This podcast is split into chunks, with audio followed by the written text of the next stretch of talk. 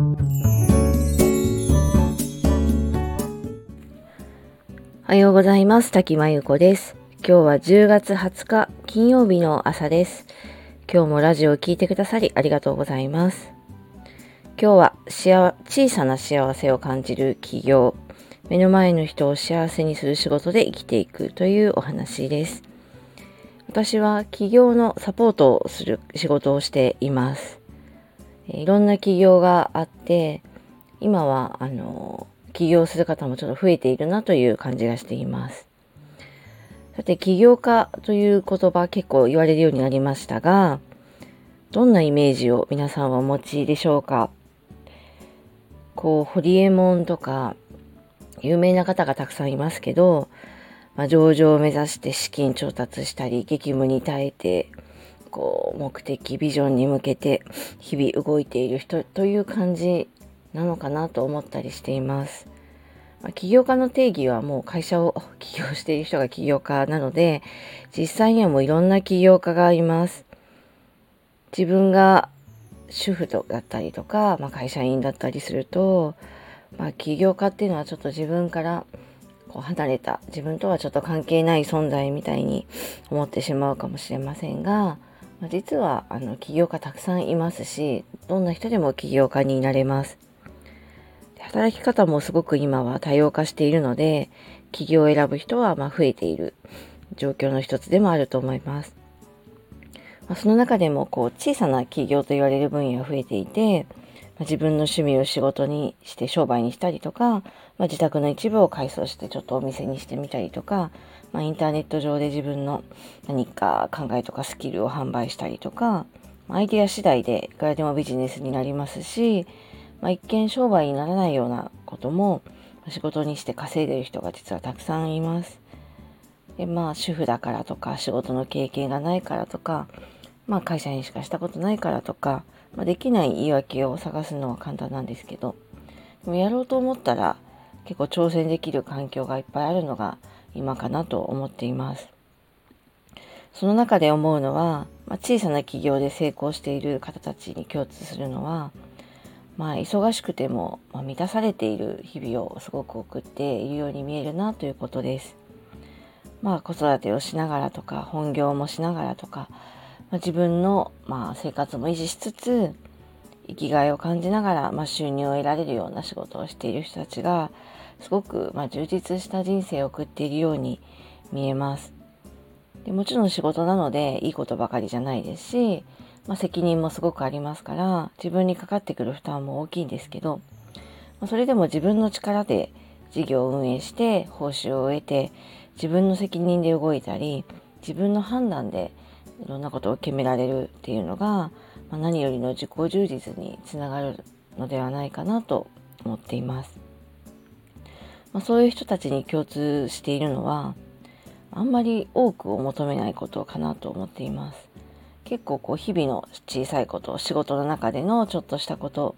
まあ、例えば散歩していてのちょっとした気づきとか小さなことに結構幸せを感じられる考え方を持っている人が大きくてで大きなね企業でこう成功されている人とか、まあ、大きい会社を経営している方から見ると大して成功もしてないのに何言ってるんだろうって思われるかもしれませんし私自身もこうやっていろんな考え方を配信したりする中で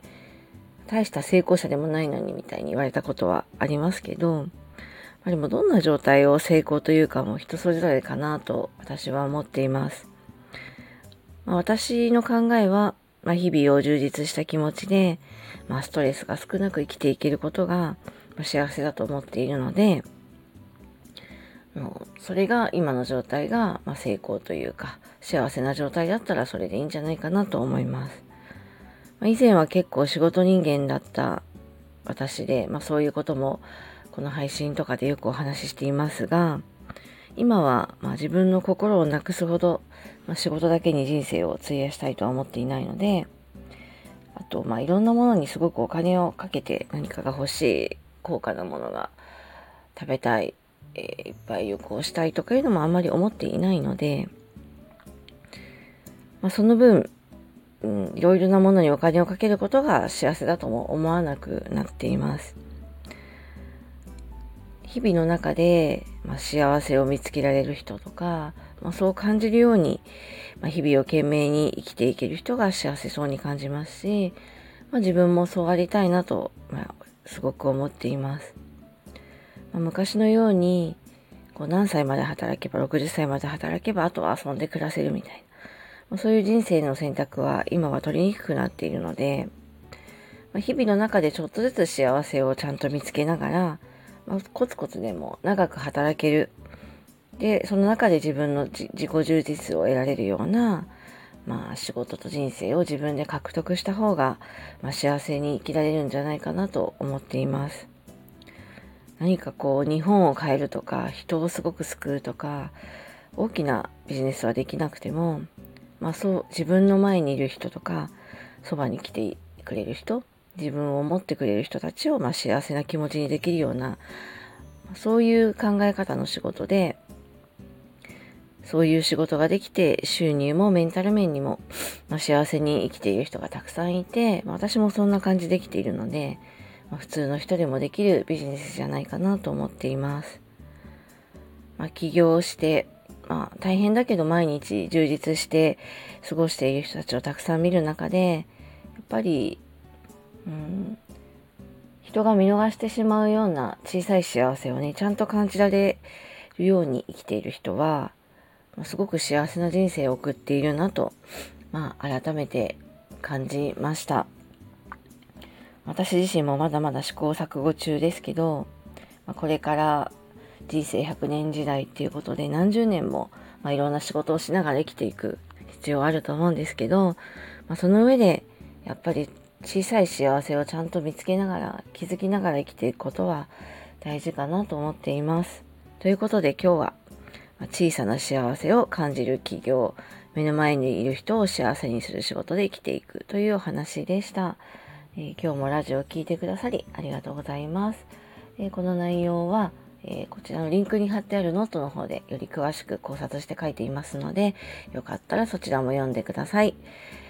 えノートのメンバーシップではメンバー同士の交流ですとか、えこちらのいろいろな考えをみんなで意見し合ったり、えつながりを持つ、えメンバーシップをやっていますので、よかったらそちらも覗いてみてください。